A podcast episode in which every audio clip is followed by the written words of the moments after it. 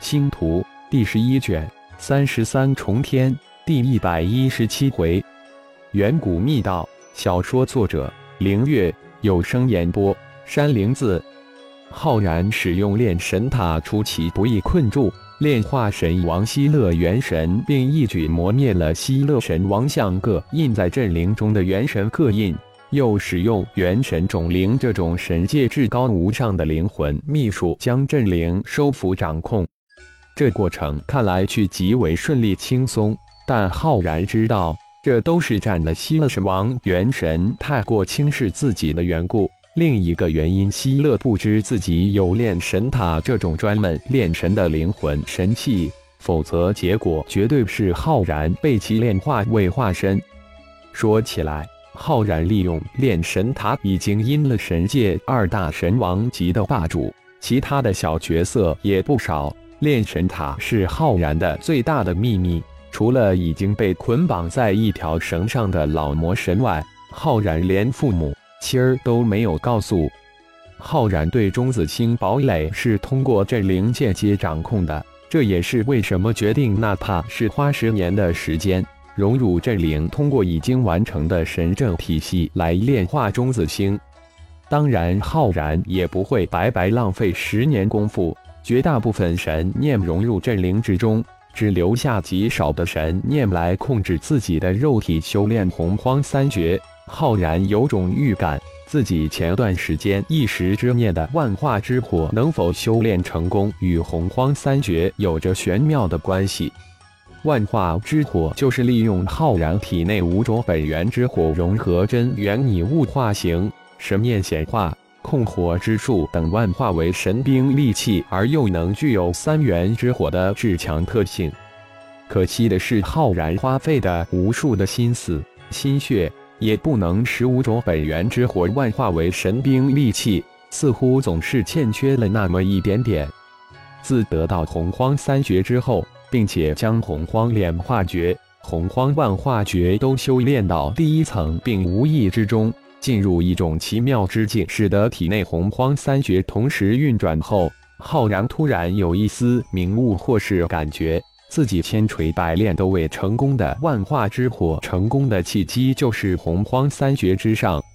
另一个非常重要，使得浩然分出一部分神念来控制修炼洪荒三绝的原因，是洪荒三绝同时运转，能感应并融入到体内的混沌小宇宙之中。混沌小宇宙的掌控，一直是浩然的期望执念。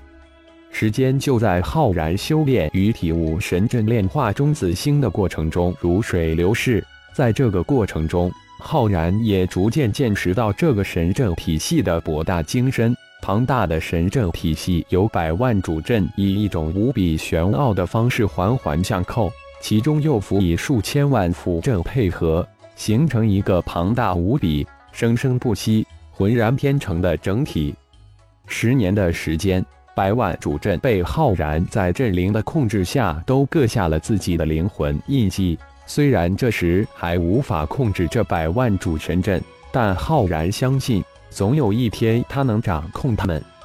还有一个意外之喜，就是似乎洪荒三绝同时运转，能极大的辅助修炼炼神诀，能将消耗的灵魂本源快速的补充回来。这也是浩然能用十年的时间将百万主神阵斗各架灵魂各印的最大动力。炼化中子星阵灵预计需要十年，结果当庞大神阵体系完全将中子星炼化之时，已经是十五年之后。终于炼化完成了，浩然睁开双眼，喃喃自语道：“心念回归本体。”没想到只用了十年，就将洪荒炼化诀。洪荒万化诀都修炼至小成之境，浩然一阵欣喜。虽然这次耗时二十五年之久，但收获却是无比的巨大，也该返程了。二十五年啊，真是修炼无岁月。莫尔斯他们早就进入修炼界了，只怕他们都等急了吧？钟灵，现在钟子清到达那里了。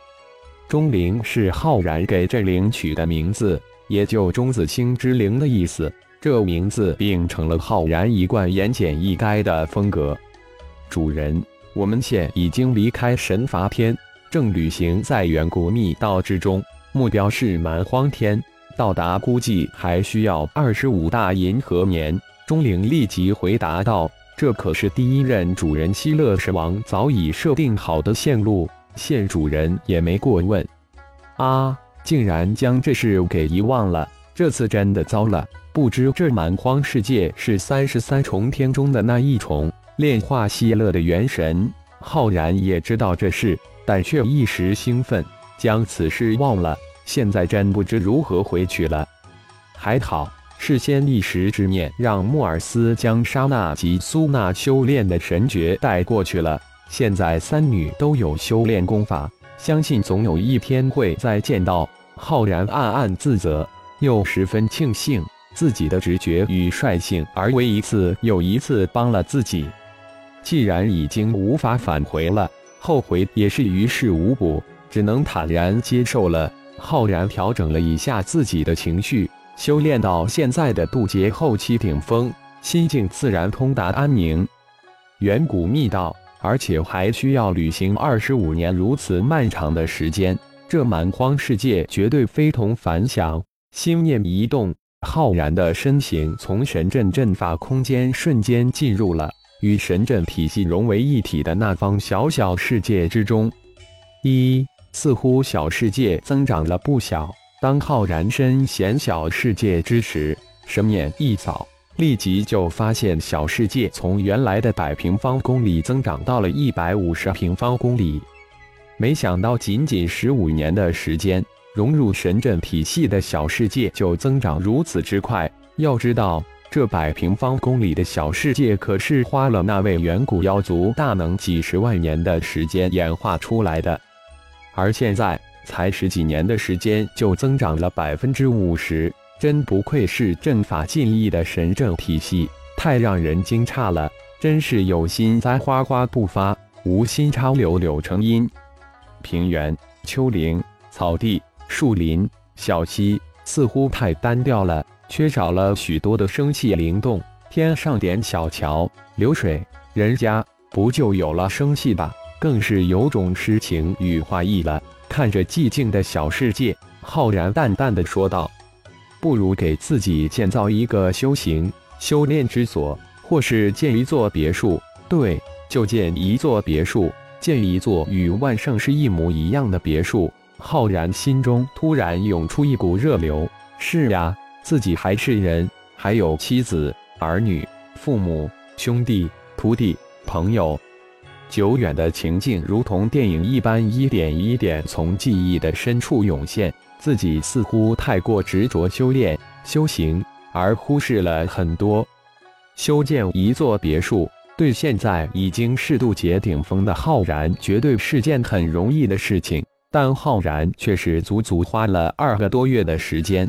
完全投入到别墅的建设之中，一点一滴的记忆流过，记忆中那装载着自己欢乐、温情的别墅慢慢的成型，一模一样，就是室内的布局也几乎是一点不差。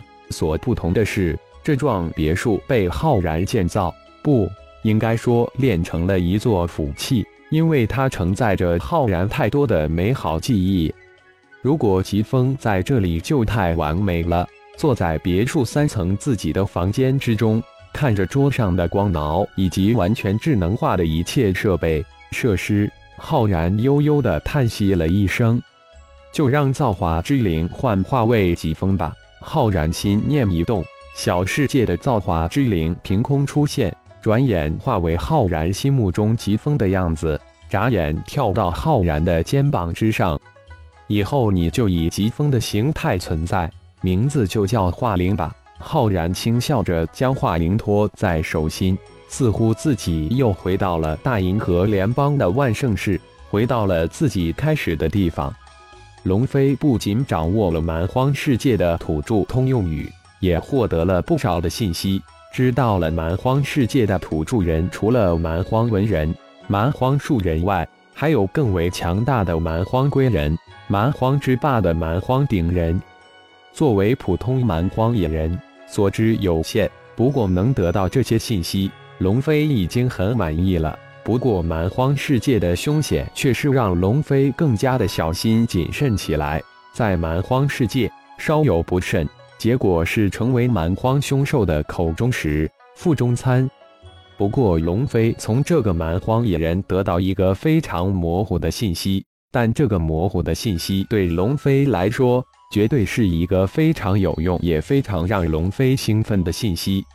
沿着伊索古河蜿蜒往上。需要穿过无数强大蛮荒凶兽地狱，很遥远、很遥远的地方有一处蛮荒禁地，那里被入侵者盘住占领。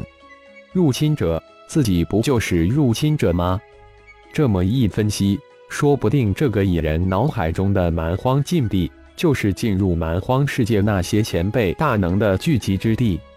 不过，这个蛮荒野人脑海中的伊索古河离自己现在所处之地似乎非常远。不过以自己现在的修为能力，现在只怕很难平安到达那条伊索古河。看来自己需要一个修炼计划了。自己的修为还是太低了。龙飞默默地思考着，变强，我要不断的变强。当我的修为突破到大成顶峰或是渡劫期后，说不定。就能沿着伊索古河到达那处蛮荒禁地前辈们的聚集地。单个的力量太弱小，三十个师弟说不定有几个与自己传送的区域相邻。一定要找到师弟们，他们的处境比自己更危险，需要自己的帮助。师弟们，坚持住，我来了！龙飞在土著二部族战场上趁浑水摸鱼。